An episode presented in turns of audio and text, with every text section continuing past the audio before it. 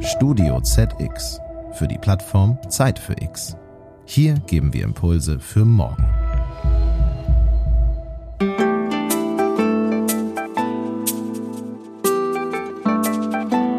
Herzlich willkommen, liebe Hörerinnen und Hörer, zu Zeit für Klima, dem Podcast für die Nachhaltigkeit. Ich bin Heike Bröckerhoff und begrüße Sie heute zu einem Interviewmitschnitt mit Dr. Gerd Müller, dem Bundesminister für wirtschaftliche Zusammenarbeit und Entwicklung. Normalerweise sind ja bei uns die Macherinnen und Macher aus der Wirtschaft zu Gast. Sie erzählen, wie sie ihr Angebot zugunsten von Klimaschutz und Nachhaltigkeit gestalten. Und genau das rät Gerd Müller jedem Unternehmen. Statt auf den Gesetzgeber und strengere Regeln zu warten, könne jede und jeder jetzt schon etwas tun. Seinen Tipp? Sich mit Hilfe der Allianz für Entwicklung und Klima klimaneutral aufstellen. Wie das geht, erläutert Gerd Müller im Gespräch mit Marc Schieritz, dem wirtschaftspolitischen Korrespondenten der Zeit. Aufgezeichnet wurde das Interview in der Themenwoche Zeit für Klima im September 2020. Wenn Sie wissen möchten, was die Allianz für Entwicklung und Klima eigentlich ist, warum Gerd Müller die Energieversorgung Afrikas für eine Schlüsselfrage für das Klima hält und wie das geplante Lieferkettengesetz zum Klimaschutz beitragen soll, bleiben Sie jetzt dran. Ich wünsche Ihnen viel Spaß beim Hören. Zeit für Klima. Ein Podcast für die Nachhaltigkeit.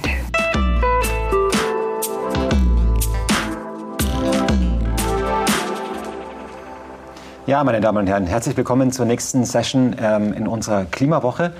Ähm, wir wollen jetzt an dieser Stelle reden über Klima, über Entwicklung und die Aussichten für die Wirtschaft. Ich freue mich wirklich sehr, äh, dass es uns gelungen ist, Herrn Bundesminister für wirtschaftliche Zusammenarbeit und Entwicklung, Herrn Gerd Müller, hier äh, ins Studio zu bringen. Schön, dass Sie da sind, Herr Müller. Ich freue mich sehr. Und ähm, ich würde gerne anfangen direkt mit einer Frage zum Klima. Wir stehen ja wieder vor dem nächsten großen ähm, Klimastreik in Deutschland, aber auch ähm, weltweit. Glauben Sie, dass das Thema Klima jetzt trotz der Pandemie dadurch auch ein bisschen wieder nach vorne rutscht auf der politischen Agenda? Oder war es nie weg? Der Klimaschutz, die Erderwärmung, das ist die Überlebensfrage der Menschheit neben der Ernährungsfrage. Äh, wir sind natürlich alle aktuell von dieser Corona-Pandemie äh, vereinnahmt und das ist das zentrale Thema. Aber das hängt ja alles miteinander zusammen. Äh, wir dürfen den Klimaschutz nicht aus dem Auge verlieren. Denn in Afrika, in diesen Ländern haben wir im Augenblick auch dramatische Bilder und Auswirkungen. Äh, jeden Tag sehen wir Kalifornien, hm. die brennenden Wälder.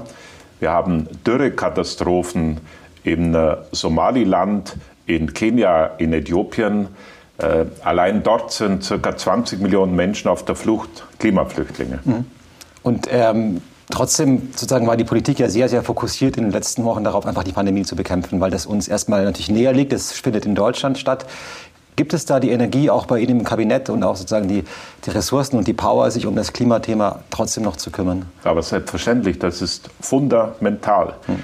Äh, wir befinden uns im Augenblick nicht auf dem Pfad hin zu zwei Grad, sondern hin zu drei oder vier Grad. Und äh, man muss das äh, erklären, äh, wenn sollte das Paris-Abkommen umgesetzt werden. Und Paris-Abkommen, das Klimaabkommen war eine großartige oder ist eine großartige Basisübereinkunft von 195 Ländern in der Welt. Aber nur sieben Staaten der Welt erfüllen in der Umsetzung die Vorgaben. Und deshalb sage ich, wir sind nicht auf dem 2-Grad-Pfad, ja. sondern auf, auf einem 3- oder 4-Grad-Pfad. Ja. Was heißt das? Ich sage das mal für die Zuschauerinnen und Zuschauer. Äh, wenn bei uns jetzt im Sommer das Thermometer mal zwischendurch auf 42 oder 45 Grad ging, äh, dann sind es so Tagesschwankungen. Aber in äh, afrikanischen Ländern und Zonen ähm, geht das Thermometer auf 50 und drüber hinaus. Hm.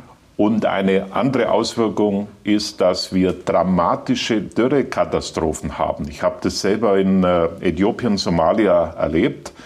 Da stirbt erstmal, geht das Grundwasser zurück, es kommt kein Regen mehr über Monate hinweg. Äh, dann sterben die Pflanzen. Dann sehen Sie am äh, Wegesrand äh, Ziegen, Kamele und am Schluss stirbt der Mensch. Hm. oder er macht sich auf den Weg und Nach flüchtet. Und die Äthiopier, wenn ich bei Äthiopien bleibe, die Menschen, das ist für mich ein Bild, das ich nie vergessen werde, die Frauen, die mir sagten, wir sterben hier, wir leben seit Jahrhunderten hier, wir werden uns auch nicht äh, verändern. Aber wir haben die Katastrophe nicht ausgelöst. Und das muss in Europa, in Deutschland uns äh, klar sein. Historisch haben die Industrienationen, wir denken an die rauchenden Schlote des Ruhrgebietes, die letzten 70 Jahre ihre Entwicklung auf der Basis fossiler Brennstoffe umgesetzt. In Äthiopien liegt der Durchschnittsausstoß pro CO2 heute noch unter einer Tonne. Wir in Deutschland liegen nach wie vor über 10 Tonnen. Und so ist es historisch, zwei Drittel des CO2-Emissionsbudgets geht auf die Industrienationen zurück. Kommen wir gleich nochmal auf die ähm, Länder in Afrika, aber nochmal kurz in Deutschland zu bleiben. Die Konsequenz wäre ja, wir müssen weniger emittieren. Sozusagen. Geht, geht nicht anders. Ähm, das ist aber mit Kosten verbunden.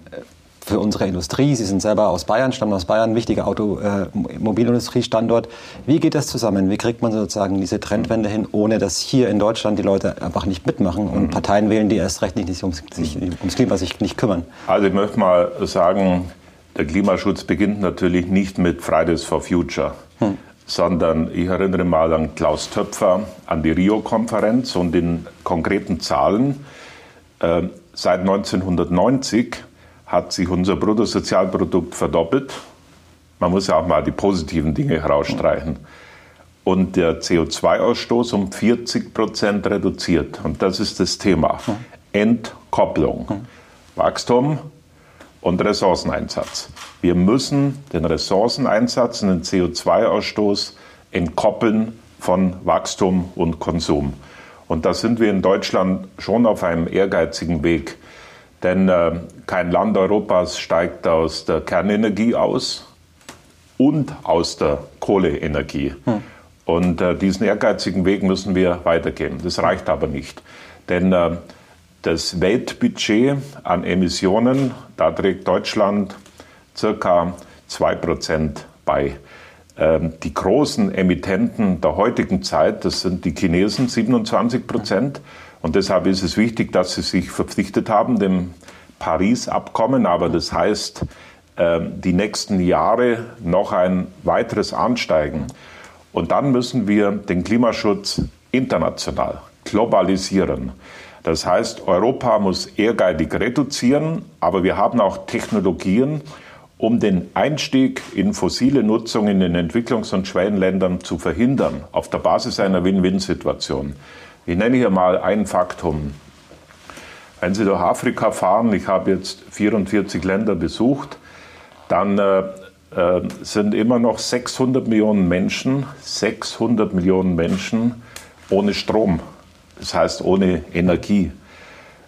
Derzeit sind die Planungen auf dem afrikanischen Kontinent Planung und Bau von 450 Kohlekraftwerke. Das heißt, wenn die Afrikaner aber auch Indien, da läuft eine ähnliche Entwicklung ab. Wenn die das machen, was wir im Ruhrgebiet in den 50er, 60er Jahren gemacht haben, nämlich Kohle und Gas zur Basis der wirtschaftlichen Entwicklung, dann gehen bei uns die Lichter aus. Ich sage, dann erreicht man nicht zwei oder drei Grad. Ähm, und deshalb, da gibt es aber eine Lösung.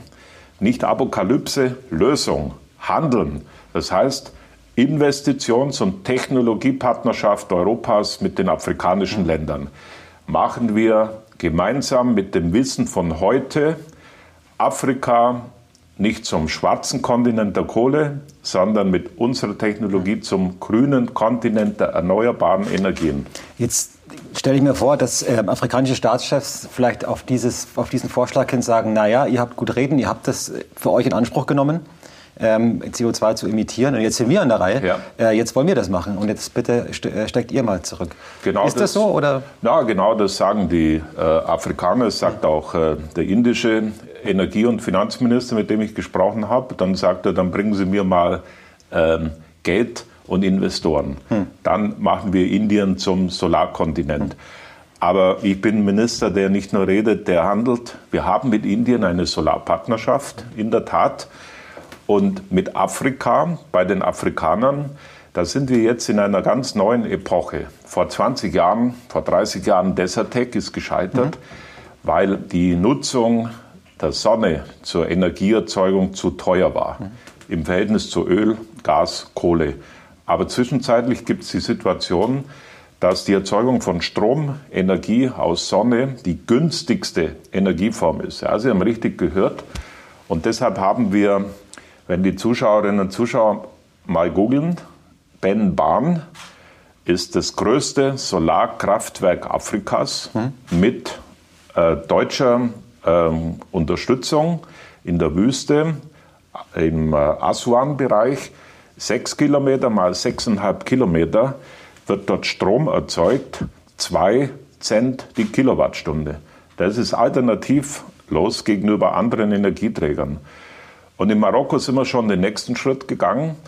Und ich will das ähm, den Zuhörern und Zuschauern verdeutlichen, es gibt die Lösungen. Wir hm. haben das Wissen. Man muss es nur tun. Hm. In Marokko steht ein ähnliches großes äh, Solarkraftwerk, Warsasate, wenn Sie googeln, äh, mit deutscher Entwicklungszusammenarbeit auf den Weg gebracht.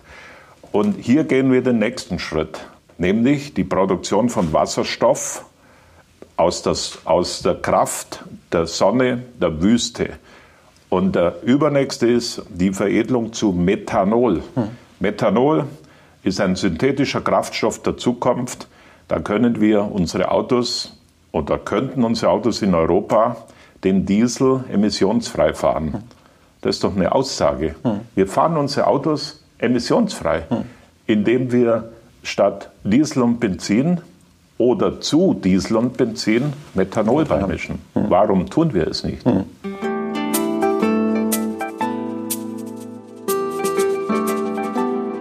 Aber als, diese Projekte sind interessant und zukunftsweisend. Wie kommt man aber aus, dieser, aus diesem Projektstatus sozusagen hinaus? Und wie schätzen Sie das ein, dass es wirklich eine großflächige Energiequelle werden kann in den, in den Schwellen- und Entwicklungsländern? Weil viele bauen ja trotzdem noch Kohlekraftwerke oder andere Länder wollen ihre Kohlekraftwerke gerne dort verkaufen.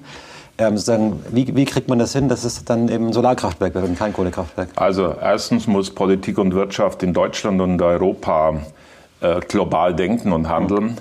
Wir können keine Insellösungen mehr schaffen, weder für den Klimaschutz noch für die Energieversorgung. Zweitens müssen wir Afrika nicht nur oder nicht als Bedrohung, sondern als Faszination und Chance begreifen. Für die Industrie, man jetzt. Das für die Industrie hm. und Investitionen hm. dort umsetzen. Europäische moderne Umwelttechnik, Energietechnologie mit afrikanischen Partnern zusammen auf den hm. Weg bringen. Eine neue Qualität der Zusammenarbeit schaffen. Hm. Das fällt nicht den Chinesen überlassen oder Russland, das sich jetzt ganz stark auf dem afrikanischen Kontinent Aber bemüht. Dann schaue ich mir an, wie die deutsche Industrie so aufgestellt ist und wo sie hingeht. Und dann ist Afrika eine verhältnismäßig kleine, spielt eine verhältnismäßig kleine Rolle gemessen an anderen. Russland, China, aber auch Frankreich sehr aktiv. Äh, woran liegt das? Haben die deutschen Unternehmen einfach äh, das noch nicht für sich entdeckt oder brauchen sie mehr Begleitung durch die Politik? Die Forderungen gibt es ja auch. Also da äh, haben Sie komplett recht. Die letzten 30 Jahre ging der Trend Richtung Asien, China. Hm. Und da wurden beste Geschäfte gemacht. Und äh, es liegt an uns, jetzt diesen neuen quantitativen Schritt zu machen. Aber wir sind bei der Klimawoche mhm. und ich sage das nochmal, äh, es ist entscheidend, auf welcher Basis die Energieversorgung eines Kontinents wie Afrika die nächsten 20 Jahre sich entwickelt. Ich nenne Ihnen mal noch ein anderes Faktum. In den nächsten zehn Jahren wird auf dem afrikanischen Kontinent, man redet immer in Afrika, hm. Afrika ist kein Land, hm hundertmal so groß wie Deutschland. In zehn Jahren wird so viel gebaut an Infrastruktur, Brücken, Straßen, Gebäude wie in Europa die letzten 100 Jahre. Und was hat das mit Klima zu tun? Zement. Zum Beispiel. Wenn wir Zement, Stahl und Glas zur Grundlage machen, wie das in Europa, in Deutschland leider immer noch der Fall ist, ähm, diese, diese Bauträger, diese Produkte haben äh, den höchsten Energieeinsatz, äh, sind die schwierigsten CO2-Bausätze. Wir brauchen Holz, neue Architektur, neue Baumaterialien. Mobilität.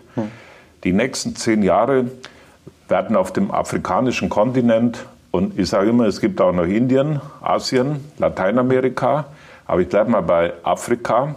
In zehn Jahren, ich hoffe, es hört einer von der Automobilindustrie zu, das sage ich schon fünf Jahre. Äh, immer wenn ich auf, Afrik in, auf, dem afrikanischen Kontinent unterwegs bin, muss ich in äh, koreanische oder japanische Autos einsteigen.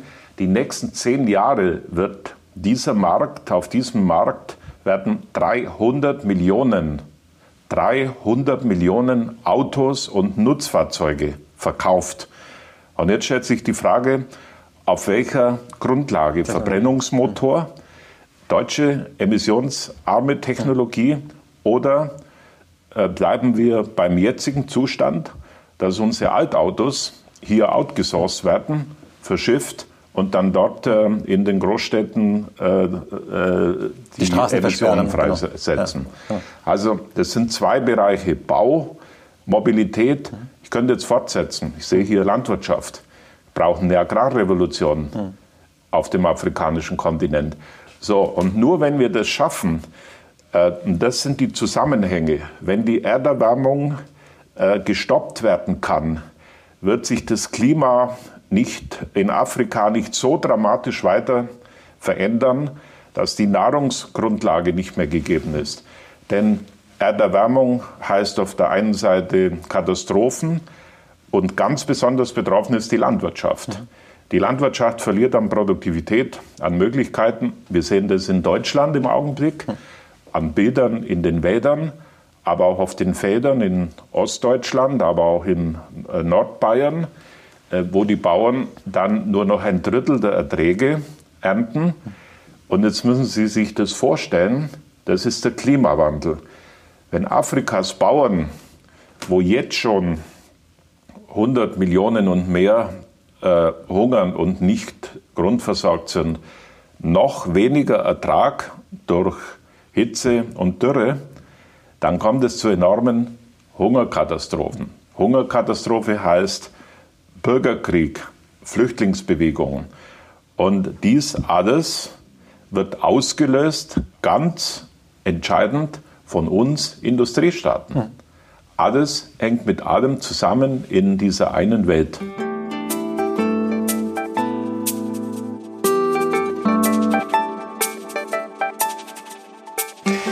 Nochmal nachgefragt, diese, diese Chancen, die Sie beschreiben, also die, die Märkte, die sich dort entwickeln, die sind ja real. Ähm, in China hat man das auch so gesehen.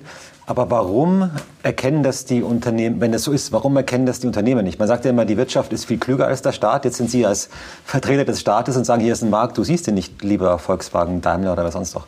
Woran liegt das und ähm, wie, könnt, wie kann man die Unternehmen dazu kriegen, diese Chancen dann auch zu sehen und dahin zu gehen? Mhm. Also der Markt hat seine eigenen Gesetze. Wo mache ich die höchsten Profite mit hm. dem geringsten äh, Einsatz von Kapital? Hm.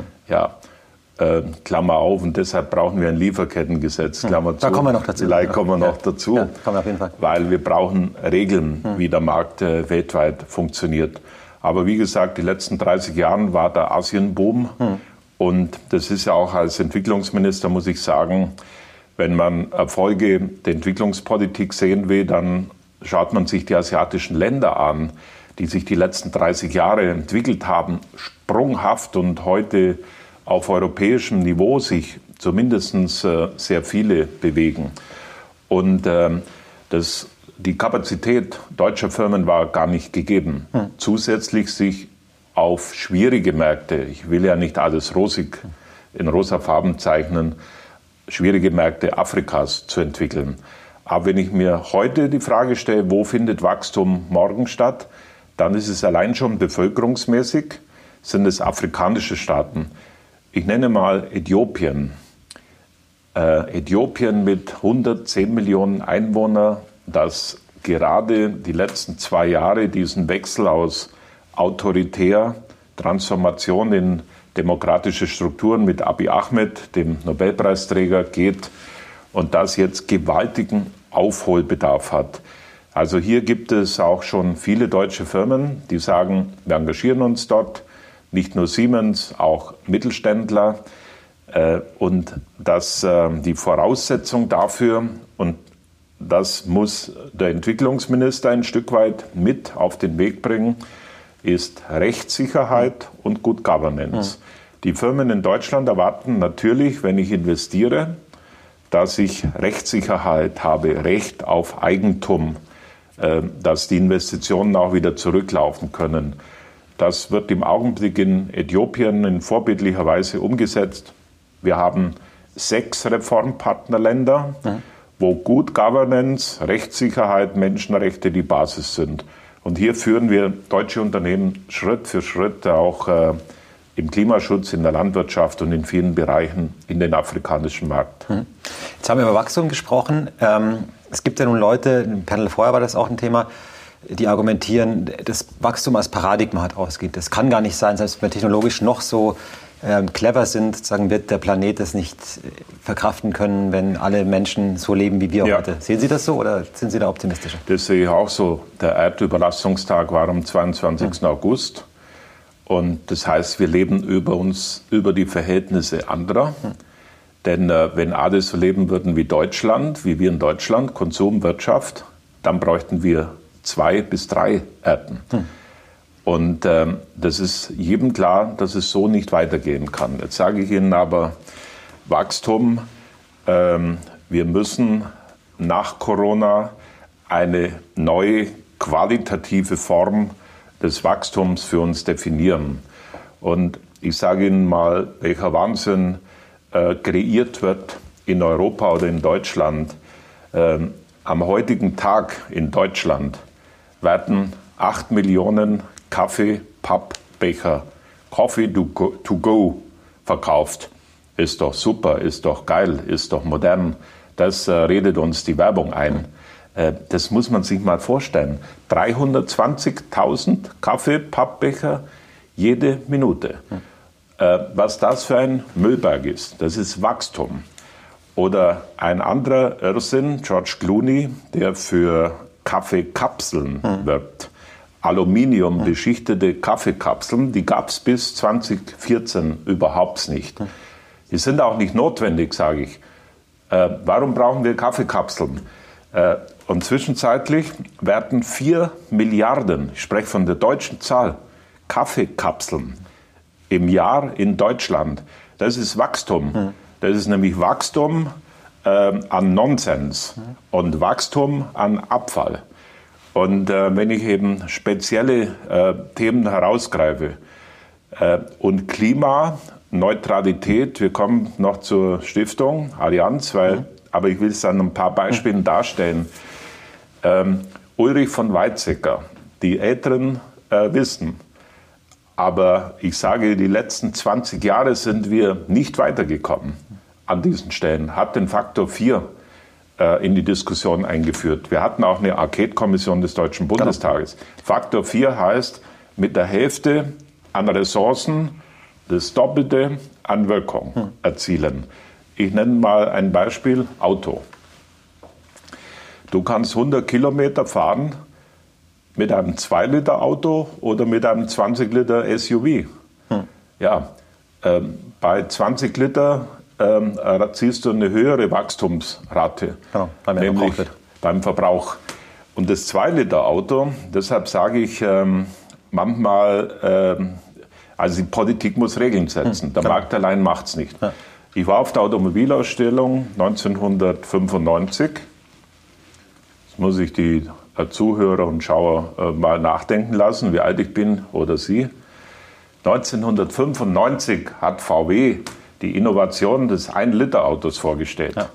Es ist ja. möglich, 100 Kilometer mit Heizung, mit äh, Scheibenwischer, mit Komfort, mit Sitzhaltung, mit einem Liter äh, Verbrauch zu fahren.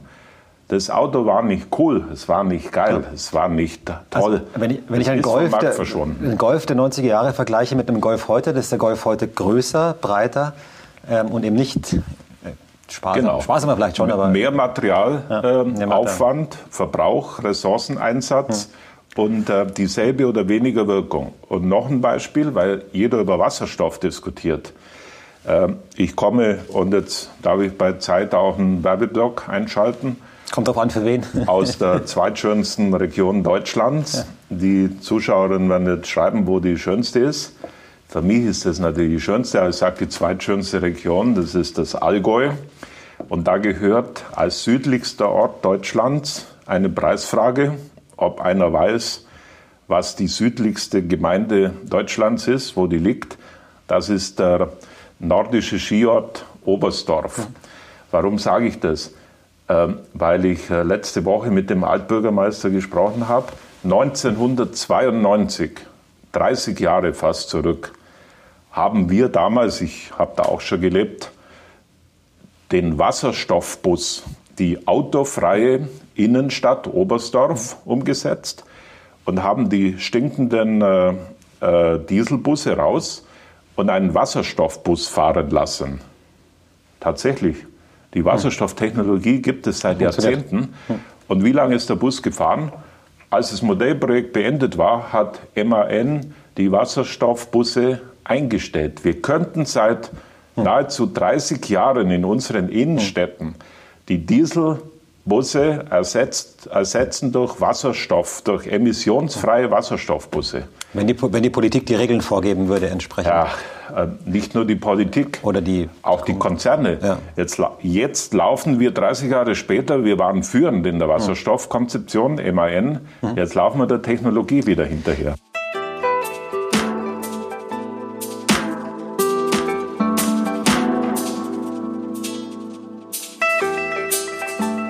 Ich habe dazu noch eine konkrete Frage, weil es gibt ja, gestern wurde es bekannt, Kalifornien ähm, ab, 19, äh, 19, äh, ab 2035 ähm, keine Emissionsautos mehr sozusagen. Mhm.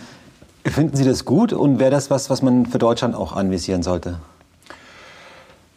Also ich glaube, Verkehrspolitik, wir müssen äh, Emissionsreduzierung, ich rede jetzt aber nicht die üblichen Floskel, mhm. äh, die Sie von manchen Politikern da hören. Ich habe ein Beispiel Wasserstoff aufgezeigt. Methanol, der synthetische Kraftstoff, ist der Kraftstoff der Zukunft. Hm. Emissionsfrei aus Sonne und Wasser und äh, CO2 äh, neutral produziert. Hm. Das ist die Zukunft. Aber dazu brauchen wir, denke ich, Investitionen mit den Afrikanern. Wir starten in Marokko das erste, die erste Großproduktionsanlage im nächsten Jahr. Mhm. Dazu brauchen wir 20 Jahre. Beim Auto geht es, den Trend zu stoppen und wieder in Richtung 5 Liter, 2 Liter Auto zu kommen. Ich glaube, das ist ein ganz wichtiger äh, nächster Schritt. Und dann äh, will ich dem Kollegen da nicht äh, ins äh, Ressort reden, aber ich sehe, dass die jungen Leute ähm, gar kein Auto mehr fahren, hm. wenn sie ein passendes ÖPNV-Konzept in den Städten haben. Äh, Berlin ein Euro-Ticket, ausgebaute Nahverkehrssysteme, Radverkehr und so weiter. Also man kann da viel machen. Stichwort Kopenhagen. Hm. Ich komme ja viel rum in der Welt und wir haben auch Modellprojekte. Und eine der modernsten, das werden Sie jetzt nicht glauben, die Zuhörerinnen und Zuhörer, weil Afrika also bei den meisten verbunden mit äh, Elend, Flüchtlingen, Krieg, Elend, äh, Urwald, Wüste. Ja. Das modernste Innenstadtkonzept Mobilität äh, hat Kigali umgesetzt hm. mit unserer Zusammenarbeit, auch mit deutschen Automobilkonzernen. Kigali, hm. die Hauptstadt von Ruanda, Ruanda. Hm. empfehle ich jedem mal zu besuchen. Herrliches Land, äh, tolle Landschaft, äh, eine tolle Tourismusdestination. Hm. Fahren wir hin, wenn man es wieder darf. Ähm, das heißt, zu diesem Ziel, Sie möchten sich da nicht festlegen, aber die Richtung stimmt. Sie würden jetzt nicht sagen, diese 2035 auch in Deutschland. Die Mobilität. Die, äh, die, nee, die, äh, die, die Zero Emission, das Zero Emission Ziel sozusagen bis 2035. Im Verkehr. Im Verkehr. Halte ich für enorm ehrgeizig und mhm. äh, da wäre ich sehr überrascht, wenn das wenn möglich das, ist. Das Jetzt hatten Sie ja schon angesprochen, es gibt die Allianz für Klima ähm, und Entwicklung. Vielleicht können Sie kurz sagen, was das ist und warum das Ihrer Meinung nach einen Unterschied macht. Ja, bei jeder, der jetzt zuhört, hm. der sollte sagen, was kann ich selber machen. Ja. Ähm, ich finde es toll, Jugend, aber auch äh, Ältere und äh, Alte, keine Altersbeschränkung, gehen auf die Straße, haben das Klimathema nicht nur entdeckt, sondern wollen was tun, Bewusstsein schaffen. Die Bundesregierung hat ja auch gehandelt, Klimaschutzgesetz, auch die Länder machen Klimaschutzgesetze, also es tut sich schon vieles. Aber auch du, du, jeder, die Zeit, der Verlag der Zeit kann, soll, muss, wenn das das Ergebnis dieses Talks und der Klimawoche ist, dann bin ich sehr zufrieden. Dann abonniere ich die Zeit sofort freiwillig. Okay. ähm, der Verlag sollte sich klimaneutral stellen. Hm. Äh, nicht warten, bis der Gesetzgeber die nächste Runde einläutet. Stellt euch alle klimaneutral. Jede Schule, jede Behörde, jeder Verlag, äh, jeder Betrieb und du kannst dich auch persönlich klimaneutral stellen. Hm. Unsere Allianz äh, Entwicklung und Klima ist dazu das Angebot. Äh, googeln Sie, schauen Sie. Wir werden im Oktober dazu eine öffentlich-rechtliche Stiftung gründen mit professionellem Aufschlag. Wir beraten Sie, was passiert. Äh, jedes Haus, jede Wohnung, jeder Betrieb. Sie äh, berechnen mit Hilfe unserer Expertinnen und Experten die CO2-Emissionen.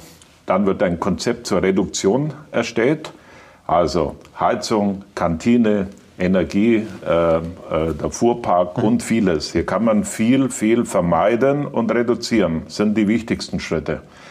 Aber du wirst äh, so eine Redaktion wie hier oder einen Verlag äh, nicht auf Null mhm. Emissionen stellen. Und deshalb bleibt ein Restbudget und das heißt kompensieren. Mhm.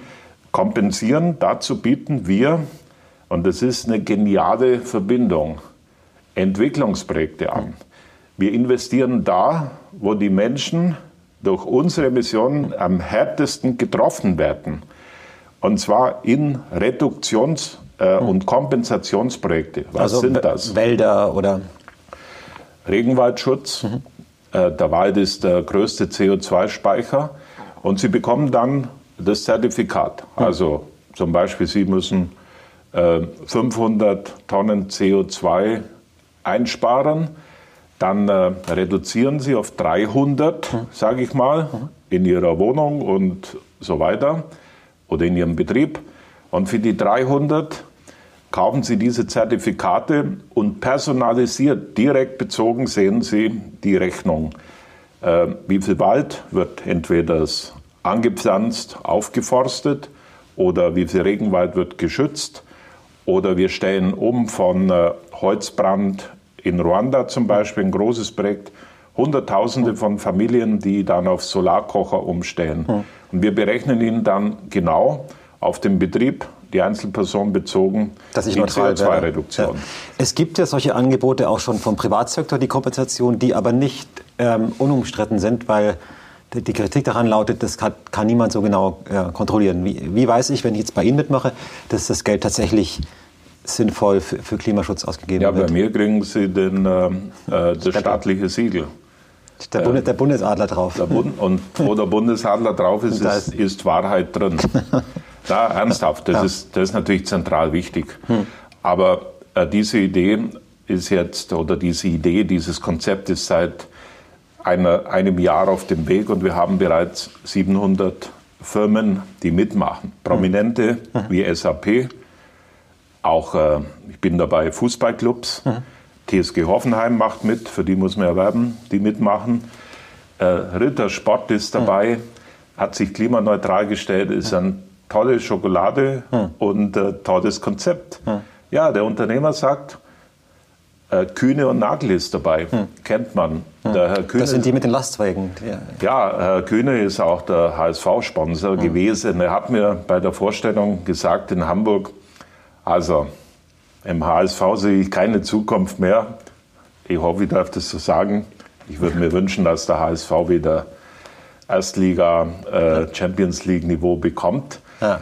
Aber Kühne und Nagel hat Champions League Niveau. Hm. Er macht bei der Allianz nicht nur mit, sondern das muss man sich vorstellen, das ist die größte Containerspedition der Welt. Hm. Und er wird die nächsten Jahre den, die Gesamttransportlogistik der Container mhm. klimaneutral stellen. Mhm.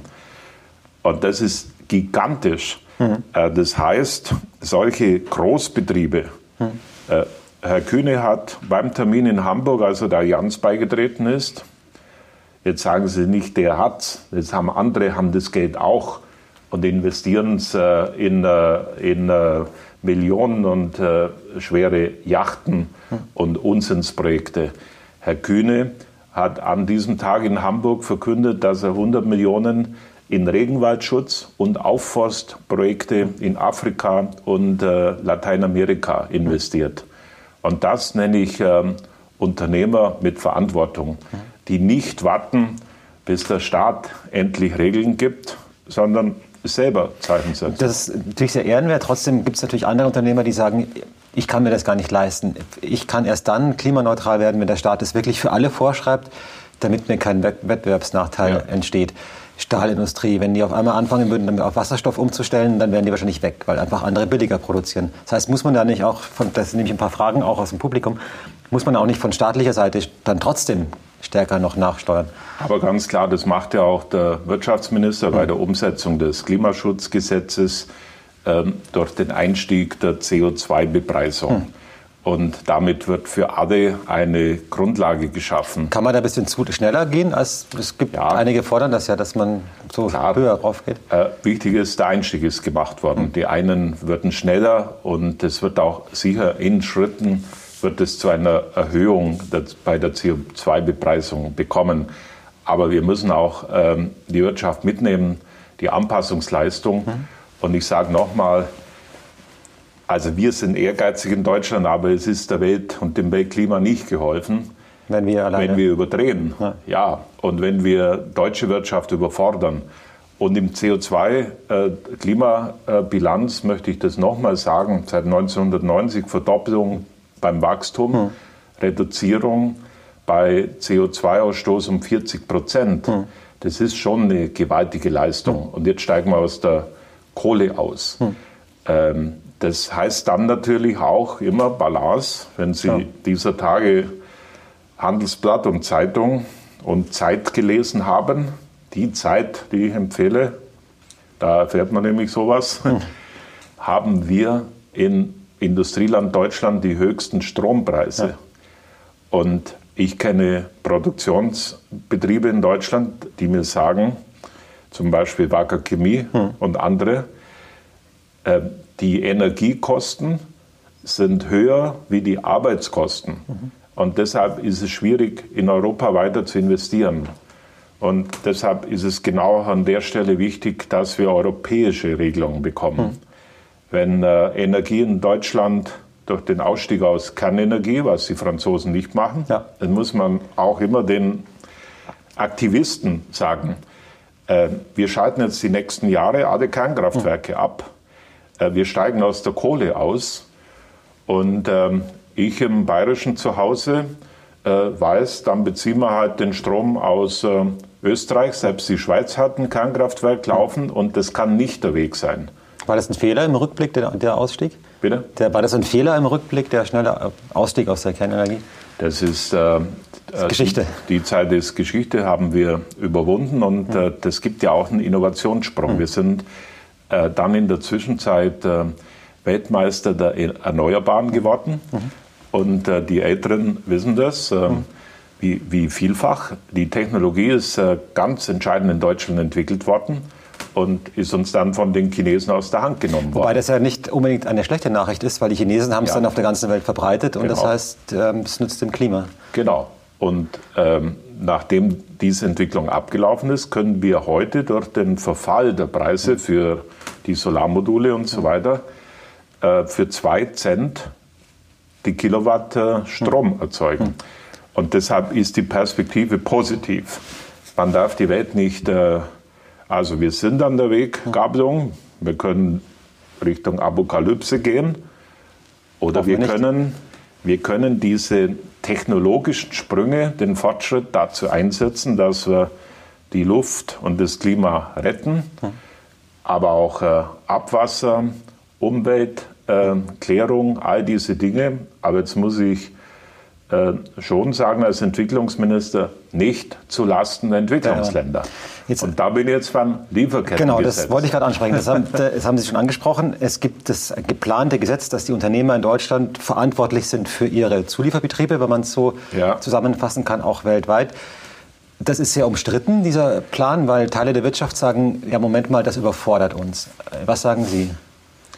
Also es gibt erstmal die weltweite Übereinkunft auch aller, aller deutschen Politiker und aller deutschen Unternehmen, dass wir die Menschenrechte, die Menschenrechtskonvention der UN, und äh, die ist nun äh, 70 Jahre alt, einhalten. Und dass wir uns klar committen, ich möchte bitte das Unternehmen, das sich äh, mir jetzt äh, äh, nicht committet, die sollen mir bitte einen, einen, öffentlichen Brief schreiben, den veröffentlichen wir dann in der Zeit, ähm, dass ein Unternehmen sich in Deutschland nicht gegen Kinderarbeit in der Lieferkette ausspricht. Wenn ich einen Teppich beziehe, dann möchte ich nicht, dass in Indien, Satyardi, der Nobelpreisträger, hat da Großartiges geleistet, äh, dass Kinder dafür in Armut äh, leben.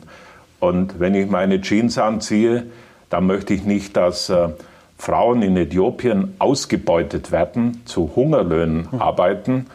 Und ich kann das weitersetzen auch beim ökologischen mhm. äh, Fall. Ich habe äh, ähm, Gerbereien besucht. Das war in Marokko, wo ich Kinder barfuß, ohne Schutzkleidung, auch an den Händen, äh, in der chemischen Brühe gesehen habe, wo sie Leder gerben für unsere Schuhe, Schuhproduktion. Und deshalb sage ich, das kann nicht der Weg unseres Wohlstands sein. Mhm. Wir, Deutschland, Europa hat das vorbildlichste Sozial- und Ökomodell der Welt. Wir sind weit voraus, äh, auch gegenüber den, Japan, äh, gegenüber den Amerikanern. Und das, darauf können wir stolz sein. Aber es kann jetzt nicht der Fall sein, dass man das äh, externalisiert. Ja. Das passiert ja seit Jahrzehnten. Das heißt, äh, Lederproduktion, äh, Textilproduktion, aber auch in der Automobilwirtschaft und so weiter und so fort. 80 Prozent des Welthandels läuft auf globalen Lieferketten. Und es kann nicht sein, dass alle Standards unterlaufen werden. Dass die äthiopische Frau keinerlei Recht hat, dass Kinder auf den Plantagen arbeiten für Kaffee, für Bananen, äh, selbst für unsere Grabsteine. Ich habe in Indien eine Kindergruppe besucht, die von Satyardi und anderen aus Steinbrüchen befreit wurde. Ich möchte keinen Grabstein, äh, für den Kinder geschuftet haben. Und das können wir doch auf den Weg bringen. Also dem wird sich doch jeder committen. Und wir machen das vernünftig. Andere Länder sind vorausgegangen. Ich habe heute gelesen aus der Textilwirtschaft, ein prominenter äh, Vertreter der Branche, ein Verbandsvertreter, der sagt, äh, ja, was der Müller da fordert, ist überhaupt nicht umsetzbar. Die deutsche Textilwirtschaft, äh, wir gehen am Krückstock jetzt schon und wie soll ein Hemd? Genau, 140 ja. ähm, stand bei uns, 140 Arbeitsschritte von der Baumwolle bis zum äh, Hemd im Laden sozusagen. Wie soll ich das kontrollieren? Ja, äh, ich würde dem äh, Hauptgeschäftsführer dieses Verbandes äh, einfach äh, ihn einladen, aber ich mhm. kenne ihn selber persönlich. Er weiß, dass er, er weiß genau das Gegenteil. Mhm äh, was er erzählt. Nämlich, wir haben bei der Textilwirtschaft 50 Prozent der deutschen Textilwirtschaft, die sich committed, verpflichtet, die Standards des deutschen Textilsiegels umzusetzen. Der Anzug ist danach produziert. Und ähm, bei Lidl, ich mache da Werbung für die, die mitmachen, bei Lidl können Sie ein Hemd kaufen für 12 Euro, das den grünen Knopf trägt. Ein Siegel, das weit, weit, weit über die möglichen Standards eines Lieferkettengesetzes hinausgeht.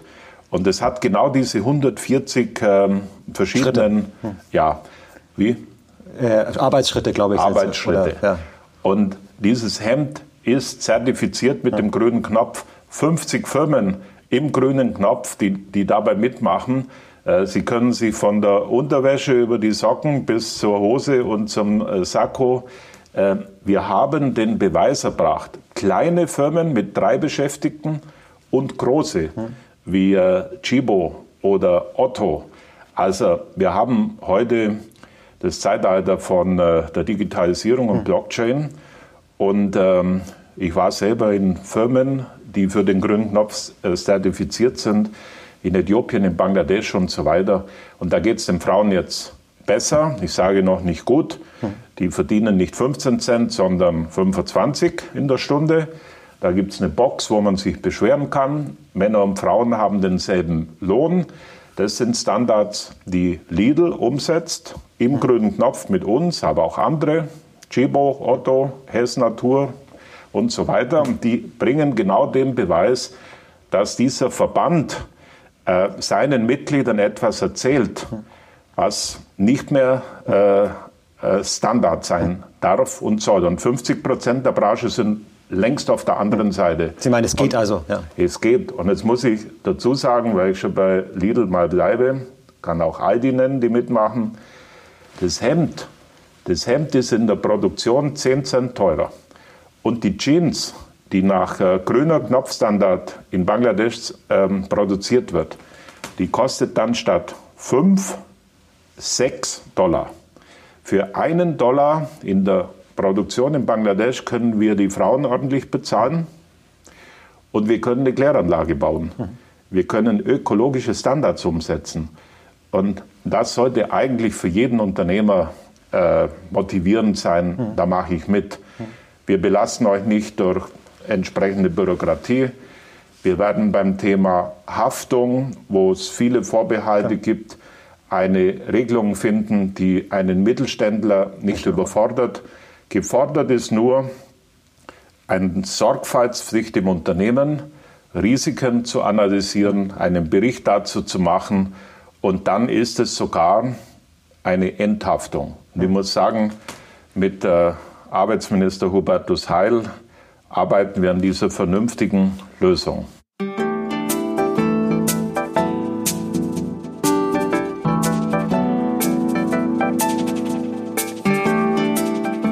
Ähm, es gibt ja wiederum Leute, die sagen, das ist in gewisser Weise eine Art von Kolonialismus. Ja? Ähm, wenn die Länder das nicht, woll, nicht wollen, dass es Kinderarbeit gibt und so weiter, dann sollen die das doch selber per Gesetz umsetzen. Warum mischt ihr Deutschen euch da überhaupt ein? Ja, das sagen mir die Einkäufer, die Deutschen, ja. die zum Beispiel für Aldi, Lidl, Primark und so weiter in Bangladesch äh, Jeans einkaufen.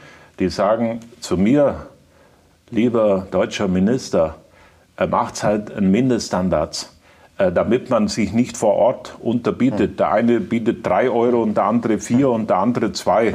Äh, der günstigste Ausbeuter, äh, damit die nicht nach unten weglaufen können. Wir arbeiten mit den, mit den Staaten zusammen. Wir stehen an der Seite der Wirtschaft und unterstützen zum Beispiel Bangladesch beim Einstieg in eine Unfallversicherung. Das geht Schritt für Schritt. Ähm, es ist dort angekommen. Und als Entwicklungsminister muss ich sagen, ähm, ich bin nicht der reiche Onkel, der Geld in die Entwicklungsländer bringt, sondern Zukunft und Arbeitsplätze entsteht über faire Handelsbeziehungen. Und das heißt, wir dürfen Coltan, Kobalt, Lithium, kein Handy, kein Computer, kein Auto läuft ohne afrikanische Ressourcen. Äh, Kaffee, Kakao, Baumwolle, äh, Bananen. Ich könnte jetzt weiter aufzählen. Das beziehen wir alles aus Entwicklungsländern zu Billigpreisen, mhm. zu Billigstlöhnen produziert, zu Lasten von Mensch und Natur. Und wenn wir da uns ein Stück committen, ich möchte den Schritt auch in der Europäischen Union natürlich mhm, gehen, dann, ja. dann kommen die Länder mit in der Entwicklung.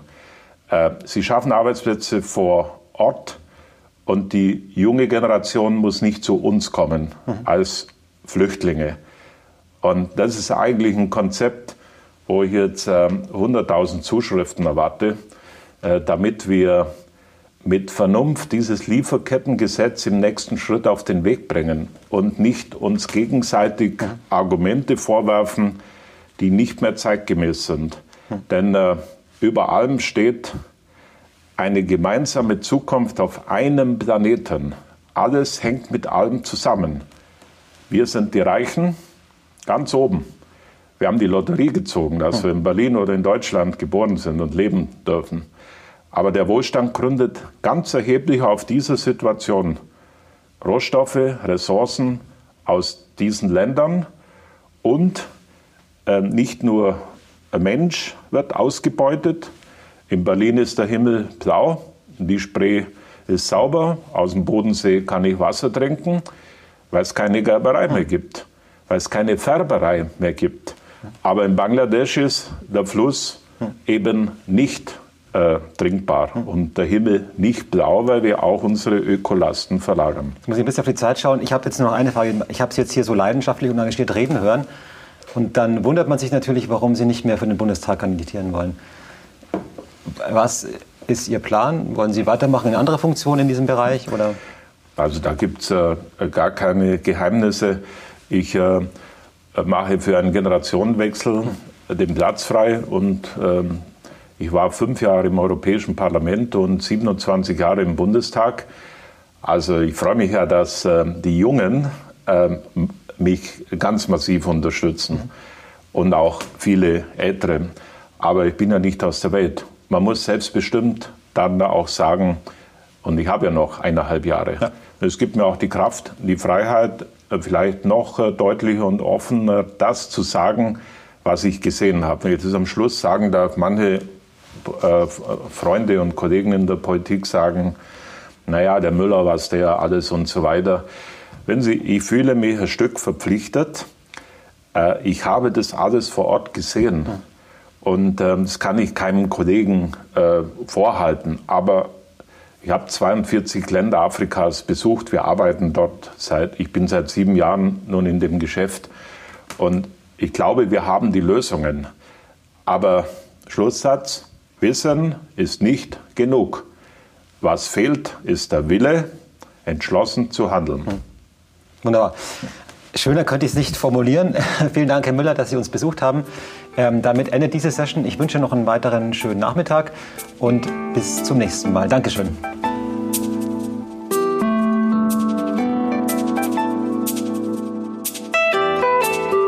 Hörerinnen und Hörer, das war der Live-Mitschnitt mit Dr. Gerd Müller, Bundesminister für wirtschaftliche Zusammenarbeit und Entwicklung, im Gespräch mit Marc Schieritz in der Themenwoche Zeit für Klima.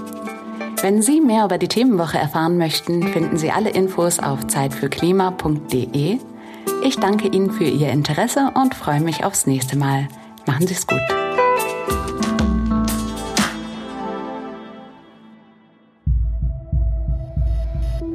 Dieser Podcast ist eine Produktion von Studio ZX für die Plattform Zeit für X. Hier geben wir Impulse für morgen. Sie wollen mehr spannende Podcast-Folgen hören?